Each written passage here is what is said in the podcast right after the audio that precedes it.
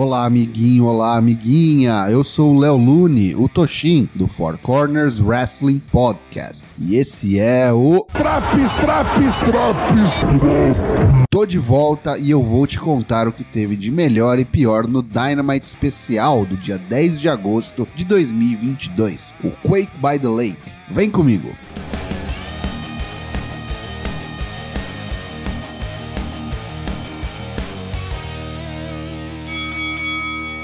E o show já começa com desgraceira. Luta 1: Brody King versus Darby Allin em uma coffin match. Darby queima a largada e surge do meio das trevas durante a entrada de Brody King, atacando seu adversário. No primeiro minuto, o rapaz lelé das ideias dá na cabeça de Brody com um shape de skate cravejado de taxinhas. Mesmo sangrando, King reage, quebra o shape no meio, mas toma um cold red da segunda corda. Darby tem muita dificuldade em arrastar o enorme oponente até o caixão do lado de fora do ringue e dá a ele tempo de se recuperar e destruir o mirrado Darby, jogando-o de barricada em barricada ao redor do ringue.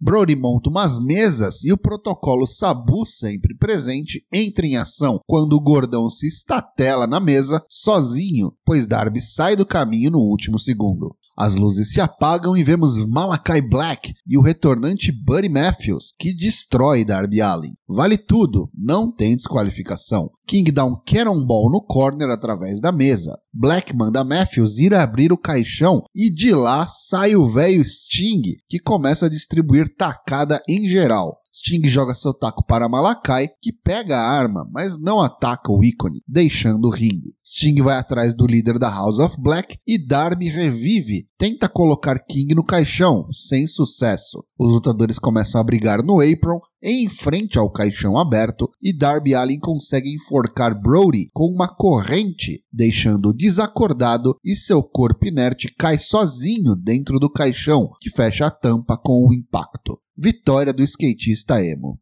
Começa na semana que vem o torneio pelos novos títulos de trios da AEW. As equipes participantes são Death Triangle, Will Ospreay e Aussie Open. Andrade é Lídolo, Rush e Dragon Lee. Young Bucks e um parceiro surpresa, House of Black, Dark Order, Trust Busters e Best Friends.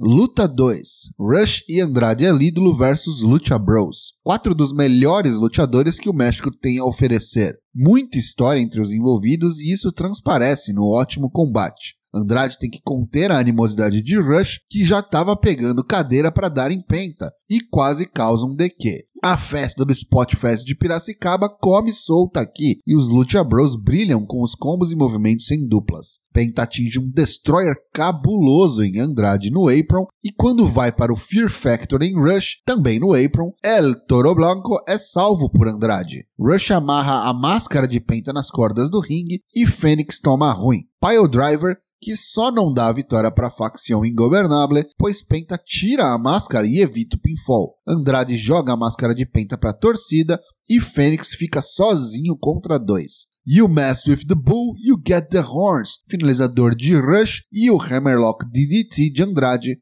põe ponto final no combate. Os Young Bucks entram num vestiário onde estão a Dark Order e Hangman Page. Os Bucks vêm com um papinho brabo de como a relação entre eles degringolou. Pedem desculpas, pois querem Page em seu trio, e eles pedem isso aberta e publicamente. Hangman recusa, mas diz que não estará no trio dos Bucks nem no da Dark Order. Ele estará no corner da Dark Order, pois eles estiveram ao seu lado em seu pior momento, mas Hangman diz que não participará do torneio. Luta 3: Luchasaurus vs Anthony Henry. Squash de segundos. Vitória do Dark Dino com o Fossilizer. Após a luta, surge Christian Cage no telão, que diz que devia ir até a mesa dos comentaristas arrancar o headset de Jungle Boy na base do tapa. Mas ele não fará isso. O garoto, no entanto, parte em disparada para o backstage e só não pega Cage porque uma galera o segura. Luchasaurus dá um pau em todos os seguranças e uma cabeçada em Pat Buck, um dos produtores da AEW. Jay Little, Jay Dutt e Seth Nansing vêm ao ringue. Eles se gabam do que fizeram a Wardlow no último sábado, no Battle of the Belts. Dizem que estão só começando e Little desafia Wardlow pelo TNT Title uma vez mais. O campeão vem ao palco, aceita o desafio e diz que nessa noite ele vai arrebentar os três ali, mas ele terá ajuda. Chegam os campeões de duplas da Ring of Honor e IWGP, a FTR. Os rios saem do ringue, mas Little é burro e tenta atacar Wardlow de surpresa. Toma um tapa na orelha e um Big Rig para ficar esperto. Luta 4: Aaron Solo vs Absolute Ricky Starks. Ex-parceiros de dupla em rota de colisão, já que Ricky recusou o convite para juntar-se à Factory na semana passada. Luta curta, mas que mostrou a boa química entre os participantes. Ricky vence após atingir um belo Spear em Solo. Após o combate, Nick Komoroto, da Factory, vem correndo ao ringue, empunhando uma cadeira, mas toma um Spinebuster de Starks. Solo se recupera, ataca Rick pelas costas e o segura. Starks consegue escapar pelo meio da torcida antes que os demais membros da Factory o peguem. Luta 5: Madison Rain vs Jade Cargill pelo TBS Championship. Madison surpreende já de cara com muito atleticismo, escapando dos ataques da campeã e a jogando para fora do ringue e contra as barricadas. Quando volta, após distração de Kiera Hogan, toma um Spear que quase a parte em dois. O habitual domínio de Jade Cargill assume o volante. Madison ainda surpreende mais algumas vezes com golpes contundentes, mas Cargill reverte o Cross Rain no Jaded e a vitória da ainda campeã e invicta Jade Cargill. Após a luta, a Tina entra no ringue e desce a porrada em Jade, que é salva por Kiera Hogan, que rapidamente tira a parceira do ringue. Luta 6, Main Event: John Moxley vs Chris Jericho pelo AEW Interim World Championship. Chris vem com sua persona Lionheart, com gear e música condizentes, sozinho, nada de Jericho Appreciation Society. Moxley também não vem acompanhado da Blackpool Combat Club, Rola muito respeito e estudo por parte de ambos no começo lento do combate. As coisas começam a degringolar quando Jericho simula ter arrancado o brinco da orelha de Moxley, rasgando-a. Oportunidade perfeita para o intervalo e para o campeão fazer aquele blading maroto que ele tanto gosta. Por todo o combate, anotava a mudança no estilo de luta de Jericho, que realmente encarna o Lionheart de outrora e abusa dos apresamentos e submissões. Um Jericho bastante técnico, como poucas vezes vimos na AEW.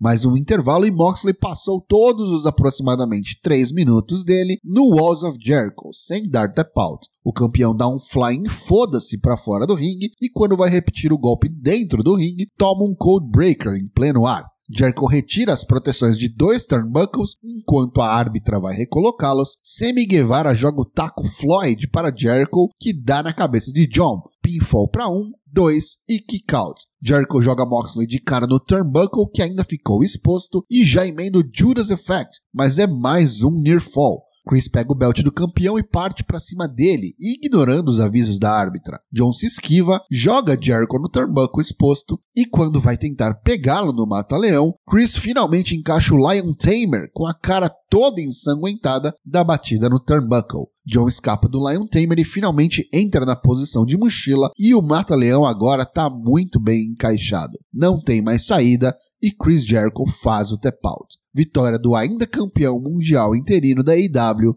John Moxley. Após a luta, Sammy Guevara e Jake Hager vêm correndo para descer o cacete no campeão, que é salvo pela chegada de Ortiz, Eric Kingston, Claudio Castagnoli e Wheeler Utah. O restante da JAS chega e vira briga generalizada. Matt Menard segura John para que Chris o atinja com o belt, mas toca a música dele, CM Punk. Ele voltou. Um por um no caminho até o ringue, ele dá cabo dos membros da JAS. No ringue, ele joga Jericho para fora com um clothesline e a plateia explode. Moxley se recompõe e rola o cara a cara. Antes de se retirar, Mox dá um dedo do meio na cara de Punk, que ri e puxa o couro da galera, encerrando o show. Pontos negativos desse Quake by the Lake Noite 1 de 10 de agosto de 2022. Olha, eu não aguento mais Little, Dutt e Sing na minha TV. Arranja uma casa pra Arrowhead logo, Tonho Cão, e deixa eles por lá. Troca esses três aí por um Samoa Joe.